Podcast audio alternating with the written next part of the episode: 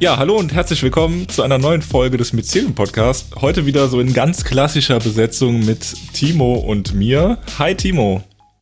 Hallo. Ja, heute geht's ums gemeinschaftsbasierte Wirtschaften, aber auch um Einzelhandel. Wir haben uns so ein bisschen hm, ja, ein Konzept, ähm, ein Angebot des Myceliums rausgepickt, was du erarbeitet hast, Timo, und das heißt 10 mal 10. Aber was es genau damit auf sich hat, das klären wir so im Laufe der Folge. Wie kamst du auf das Thema Einzelhandel und gemeinschaftsbasiertes Wirtschaft? Wie passt das zusammen? Ja, eigentlich ist die Geschichte so, dass äh, ich in der Innenstadt in einem Coworking Space äh, saß und es war im Dezember. Und dann zunehmend diese Nachrichten kamen über Omikron, äh, dass da ein neues, äh, neue Virusvariante entstanden ist und jetzt wieder Schließungen diskutiert wurden und ähnliches. Und ich habe einfach gemerkt, als ich in dieser Situation dann drin saß, dass ich eben zunehmend äh, wütend wurde, weil, ähm, weil die Lösungen, die eben aus meiner Sicht den Einzelhändlern zur Verfügung gestellt wurden, eben nicht an das Kern des Problems ging. Also ihm wurde gesagt, setzt mehr auf Digitalisierung, optimiert eure Geschäftsprozesse, ähm, aber das, das eigentliche Problem war, dass der Markt nicht mehr so existiert, ähm, zumindest nicht so, wie sie ihre Geschäftsmodelle äh, konzipiert haben, weil einfach ihre Stammkunden nicht mehr so kommen und gehen oder nicht mehr kommen konnten, wegen eben diesen Corona-Maßnahmen. Da wurde eigentlich nie richtig drüber diskutiert oder wirklich angesetzt, äh, auch auf Geschäftsmodellebene etwas zu verändern. Also klar, es wurde über Hilfen geredet, aber es lief immer so unter dem Motto, ja, das ist eine Ausnahmesituation, ihr könnt ja nichts dafür. Und ich war auch schon damals der Meinung, äh, da, nein, dass das hier eigentlich am Kern ansetzt äh, der Probleme des Einzelhandels und man die Krise auch nutzen sollte, um hier sehr grundsätzlich ranzugehen. Und äh, genau, so ging dann langsam meine Motivation los, da ein Angebot zu schaffen. Gut, jetzt sind wir im äh, zweiten Pandemiejahr, nee, im dritten, nee, wie rechnet man? Gute Frage. Ähm, seit 2020. Vor der Welle ist nach der Welle. Ja, eben. Und es ist ja jetzt nicht einfach nur mal eine kurze Krise, die man aushalten muss. Äh, was für Herausforderungen hat denn der Einzelhandel am ja, klassischen Markt, wenn wir so an vor Corona denken und wie sich das jetzt verändert hat mit unserer, ja, unseren Einschränkungen, unseren veränderten Lebensumständen? Ja, also ganz grundsätzlich würde ich mal sagen, auch ohne Corona hat Einzelhandel einfach eine große Herausforderung ähm, dahingehend, dass man eigentlich sehr viele Verbrauchsgegenstände, Verbrauchsgüter, ne, das war, wo was der Einzelhandel eigentlich steht, Menschen, ähm, ja, Gegenstände des täglichen Bedarfs, aber natürlich auch Luxus und so weiter zugänglich zu machen. Ähm, das, für diese Funktion wird er eigentlich nicht mehr gebraucht. Also das schafft Onlinehandel in einer größeren, ähm, in einer größeren Bandbreite besser. Also es ist leichter verfügbar zu machen, es geht schneller, ähm, auch über viele Online-Tools, ähm, YouTube und ähnliches hast du einen ähnlichen Informationsstand als Konsumentin wie wenn du jetzt in den Einzelhandelladen läufst, ähm, wo du dir vor allem sicher sein kannst, dass du nicht dieselbe Produktpalette bekommst, wie du sie online zur Verfügung hast. Und da, da setzt ein Problem an. Also alle Einzelhändler, die das nicht wahrhaben wollen, Einzelhändlerinnen, die weiterhin sagen, ähm, äh, ich verkaufe, also ich spezialisiere mich zum Beispiel auf den Verbrauch von äh, Verkauf von Elektronik, Wolle, weiß der Geier was, werden dort immer größere Probleme bekommen. Ähm, auch weil so eine, ja, so eine Bevölkerungsschicht, die vielleicht ähm, aufgrund ihrer Sozialisierung vielleicht nicht so internetaffin war, auch immer mehr umsteigt oder auch immer älter wird. Genau. Das ist der eine Punkt. Ja gut, über das Problem ähm, sprechen EinzelhändlerInnen ja schon seit es das große A gibt, eigentlich seit ja, zehn Jahren. So ein bisschen alter Schuh. Du bist ja auf Einzelhändlerinnen zugegangen und hast dann auch mal gefragt, ähm, ja, warum soll ich denn überhaupt bei euch oder was bietet ihr überhaupt an? Warum soll ich zu euch und dort einkaufen? Genau, ja. Und das ist eigentlich ziemlich spannend. Also, ähm, sie haben mir eigentlich immer dieselbe Antwort gegeben. Ja, wegen der Beratung. Und, ähm, und das ist eigentlich total spannend. Also du gehst in einen x-beliebigen Laden rein und äh, wenn du sie fragst, was ist eigentlich, was ist das, was euch ausmacht als Einzelhändler? Dann sagen sie, ja, was uns ausmacht, ist die Beratung. Und wenn du sie dann fragst, womit verdient ihr euer Geld? Dann sagen sie, ja, in dem Verkauf von Gütern, im Produkt. Also eine Geschichte ist vielleicht ziemlich prägnant. Ich bin dann in den Wollladen gelaufen und ähm, ja, die Inhaberin hat mir eben erzählt, auf meine Frage hin, was denn eigentlich ihre Kerntätigkeit ist. Dann sagt sie, ja, ich berate die Kundinnen und Kunden. Das ist im Grunde das, was das Besondere ist. Und eigentlich kannst du sagen, alle Einzelhändler stellen dir die, antworten dir auf diese Frage, wenn du ihnen die Frage stellst, was ist eigentlich das Besondere am Einzelhandel? Die Beratung. Und wenn du dann siehst, womit sie ihr Geld verdienen, dann verkaufen sie ihr Geld, äh, boah, Gott. Wenn du dann siehst, wie sie ihr Geld verdienen oder sie fragst, wie sie es tun, dann antworten sie dir in der Regel ja mit dem Verkaufen Gütern und Dienstleistungen. So. Und hier wäre das Argument des Myceliums eben, dass offensichtlich nicht ähm, ja, der Umsatz dort generiert wird, wo die, wo die besondere Expertise eben entsteht, oder entstanden ist über viele Jahre. Und äh, ja, in dem Wollladen habe ich halt eben auch äh, dann irgendwann mal die provokante Frage gestellt, ob sie nicht aufhören will, Wolle zu verkaufen. und ähm, in ihrem Wollladen. Und äh, ja, und ich glaube, da, da müssen, da muss was wie so ein Mindshift her, ähm, um tatsächlich auch dem Einzelhändler oder der Einzelhändlerin wieder die Wertschätzung zu geben, ähm, ja, die, die notwendig ist, um, um wichtige, ähm, ja, um wichtige Flächen in Innenstädten auch mit Angeboten zu versorgen, die wirklich die Menschen brauchen für ein, ähm, ja, für eine lebenswertes, für eine lebenswerte Stadt, wo sie auch all das bekommen, was sie für ein gutes Leben brauchen. Und ich glaube, da setzen wir an. Also ich glaube, die Einzelhändler haben halt zu lange sich darauf ähm, ja, konzentriert, einfach nur Konsummuster zu bedienen. Und ich glaube, da muss jetzt ein Mindshift her. Und ich glaube, wenn hier der Einzelhandel umdenkt, also mehr denkt, was ist eigentlich das, was die Menschen für ein gutes Leben in einer Stadt wirklich benötigen und das bereitstellen, dann äh, äh, sehe ich da ganz klar auch die große Existenzberechtigung des Einzelhandels. Und da hilft dann 10 mal 10 bei diesem Umdenken. Ja, also tatsächlich bieten wir mit 10x10 an, äh, zu sagen, okay, du bist Einzelhändler, du hast einen Laden, aus unserer Perspektive natürlich im besten Fall bist du Weltretter, hast dein Geschäftsmodell immer schon eher so aufgebaut, ähm, ja, dass du ein größeres Ziel verfolgt hast, also weniger ähm, das irgendwie weniger schnell viel Geld zu verdienen, sondern immer gesagt, okay, ich wirtschafte, um etwas zu verändern. Und gerade diesen Menschen möchten wir halt eben anbieten, ein Geschäftsmodell aufzubauen, das viel besser zu ihnen passt. Also nicht mehr äh, einzelne Produkte zu verkaufen, die fair und nachhaltig sind, aber ähm, ja, an Kunden, die eben keine Verantwortung übernehmen und hier eben umzuswitchen und zu sagen, hey, diese Stammkunden, die diesen Laden auch schätzen, halt eben mit in Verantwortung nehmen, dafür sorgen, dass sie eben einen Anteil vom Gesamtumsatz übernehmen und dann eben auch dass es mehr dazu führt, dass eben dieses, dieses Kerngeschäft, dieses Beraten, ähm, den Menschen quasi helfen, ähm, um jetzt zum Beispiel bei dem Thema Wollladen zu bleiben, ähm, im Grunde sich, äh, ja, ihre Fähigkeiten zu erweitern, mehr über Wolle zu wissen, mehr zu wissen, wie das Ganze produziert wird, äh, aber dann auch mehr äh, in Wertschätzung zu gehen und sich ja den Menschen helfen, sich zu verbinden miteinander, soziale Netze aufzubauen. Ich glaube, das ist viel mehr in Zukunft die Aufgabe von Einzelhandel als der Verkauf von, ähm, von einzelnen Produkten. Und ich glaube, da kommt dann auch viel mehr die, ähm, ja, wieder die Existenzberechtigung rein. Also gemeinschaftsbasierter Handel heißt im Grunde nicht der, ist nicht der Verkauf von Gütern und Dienstleistungen, sondern ist das Verbinden von Konsumenten und Produzenten. Und zwar auf einer menschlichen Beziehungsebene, auf einer gelingenden Beziehung.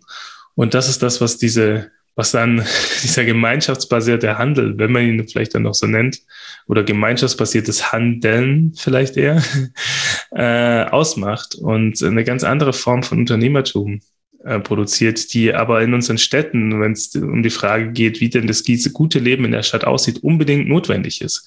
Niemand braucht in Zukunft einen Elektronikhändler, der mürrisch hinter der Theke entgegen ähm, blickt, wenn man reingeht, sondern man braucht einen Menschen, der, wenn es um Elektronik geht, einem erzählt, ähm, wie bekomme ich als Konsument genau die Elektronik, die ich brauche und wie schaffen wir das auf eine Art und Weise, wie weder, wie, wie weder diese Elektronik mich ausspioniert und äh, auf der anderen Seite eben Menschen leiden müssen bei der Produktion. So Menschen, Läden, die dort ansetzen und sagen, hey, Konsumenten, denen das wichtig ist, denen erkläre ich, wie das geht.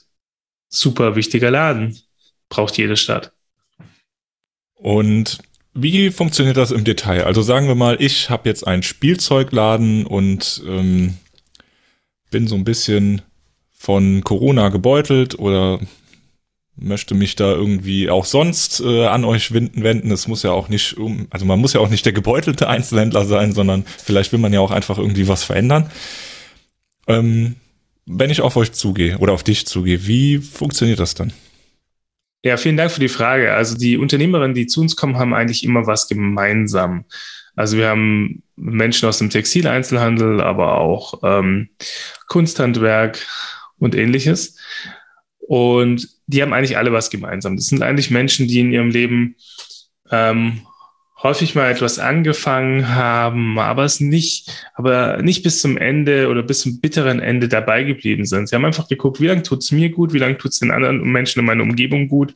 Und wenn dann ein Punkt erreicht war, haben sie etwas, haben sie etwas verändert in ihrem Leben.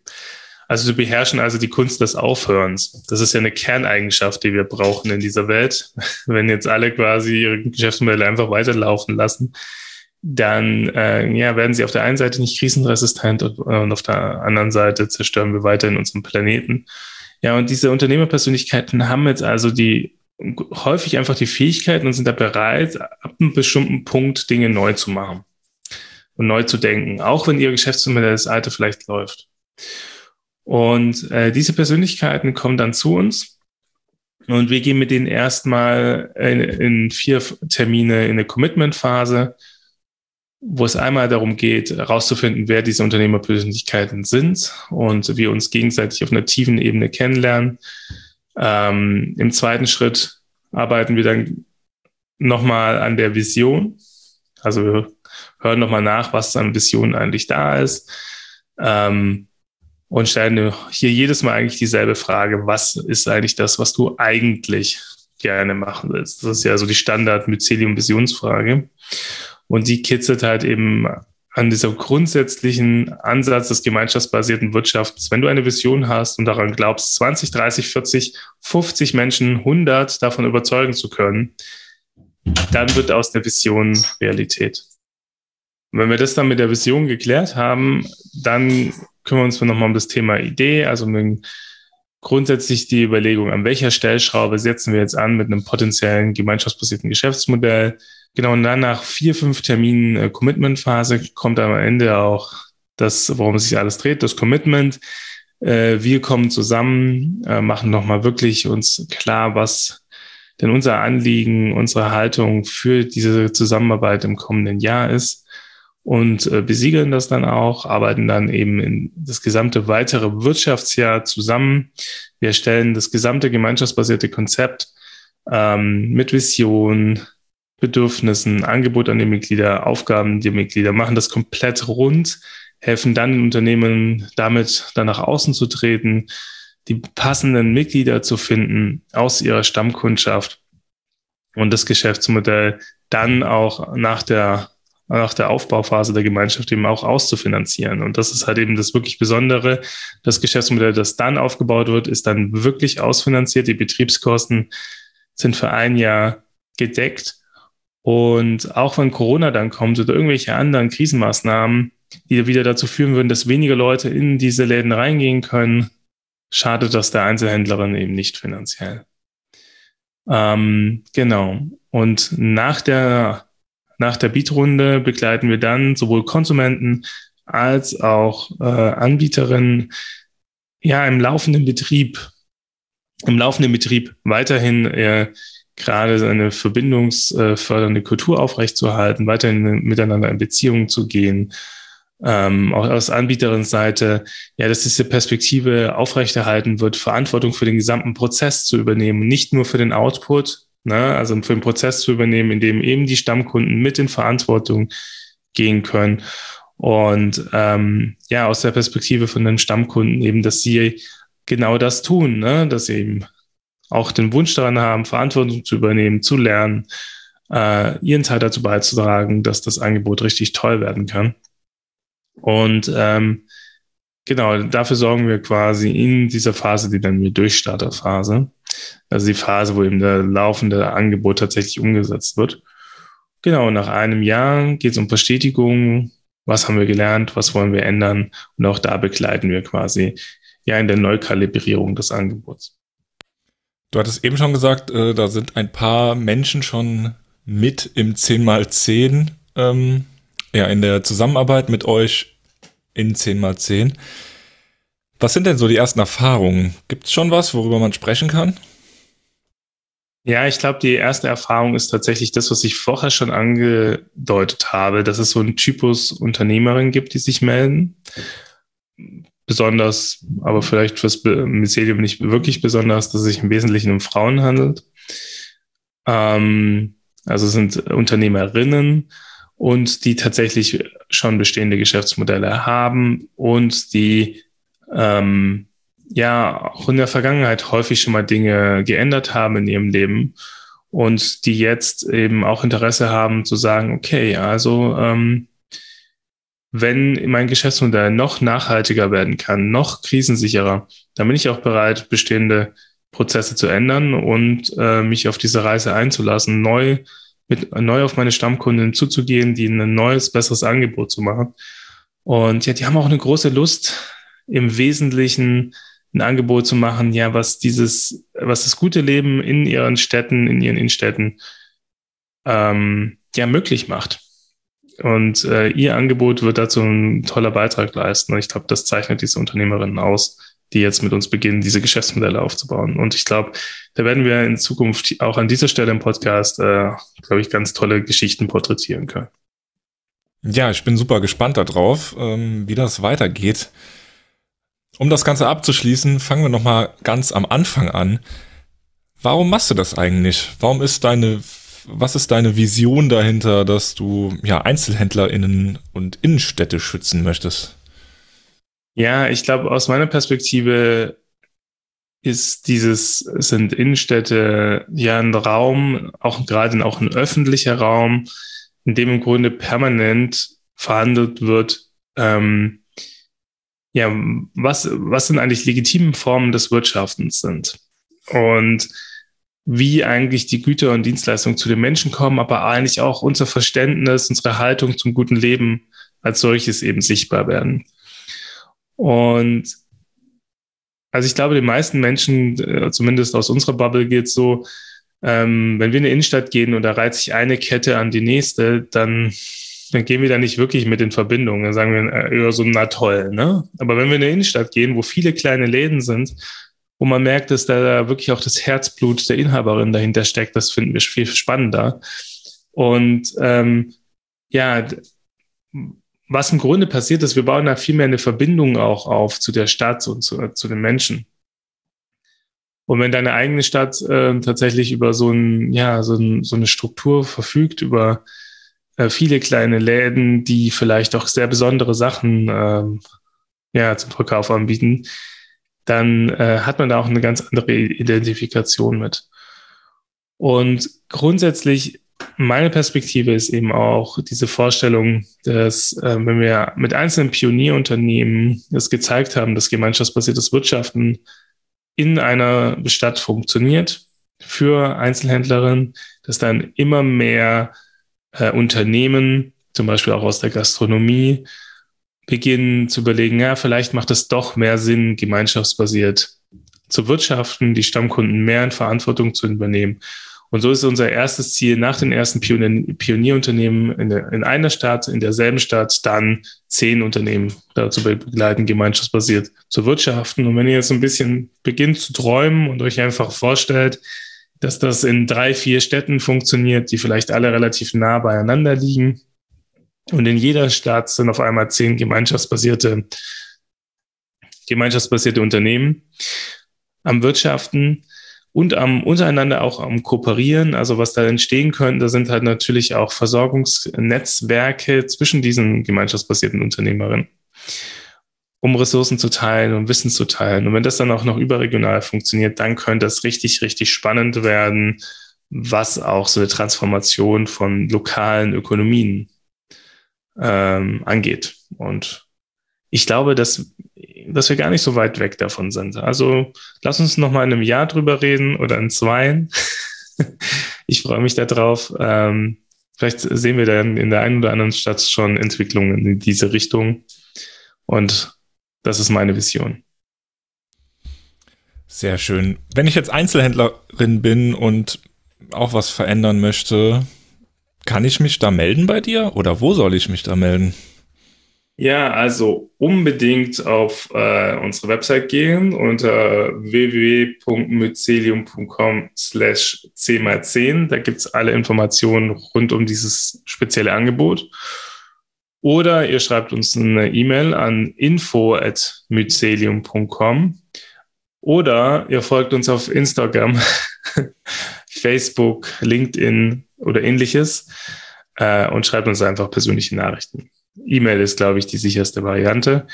Genau. Und ich glaube, ihr solltet euch einfach, als wenn ihr die, so eine Unternehmerpersönlichkeit seid oder eine kennt, ne, dann ähm, stellt euch diese Frage, äh, ob ihr wirklich bereit seid, Dinge zu ändern. Und ich glaube, dieses in, in diesem Bereitsein, Dinge zu ändern, da steckt unglaublich viel Potenzial, ähm, ja, um unsere Städte krisensicher viel nachhaltiger aufstellen zu können und gleichzeitig aber auch wirklich, auch in Kooperation mit dem Mycelium, die Möglichkeit, ähm, tatsächlich auch die lokale Ökonomie mit einem starken gemeinschaftsbasierten Baustein zu versehen.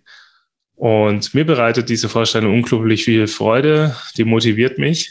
Und äh, all diejenigen, die das jetzt auch motiviert und die mehr Lust haben, mehr dazu zu erfahren oder in die Praxis zu gehen oder ihre Einzelhändlerin, die in dieses Profil passt, aber vielleicht auch in die Gastronomin, die in dieses Profil passt oder eine Künstlerin, jemand auf jeden Fall mit einer Ladenfläche in der Innenstadt, wo ihr denkt, aus einer Konsumentenperspektive, ich kenne da jemand, unbedingt ansprechen, auf uns äh, aufmerksam machen.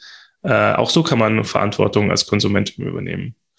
Genau. Und so sind wir einfach gespannt, wer sich bei uns weiterhin melden wird. Und äh, die Arbeit jetzt schon mit diesen Unternehmerinnen macht unglaublich viel Spaß und Freude. Ja, super. Danke, Timo, für deine Zeit und für das Vorstellen dieses tollen Angebots. Und ich möchte mich auch nochmal ganz herzlich bei unserer Podcast-Gemeinschaft bedanken, denn nur durch euren Beitrag wird das Ganze hier möglich. Ähm, ich freue mich auch, wenn ihr bei unseren Podcast-Calls mitmacht. Da könnt ihr dann Fragen stellen für die nächsten Folgen. Wir besprechen so ein bisschen, was euch beschäftigt. Und ja, das ist immer ein sehr, sehr schöner Austausch, wie ich finde. Ja, ich danke auch dir, Tobi. Also es macht mir auch jedes Mal wieder Freude. Ach, danke schön. ja, und bei allen unseren Zuhörenden bedanke ich mich für die Aufmerksamkeit. Ciao.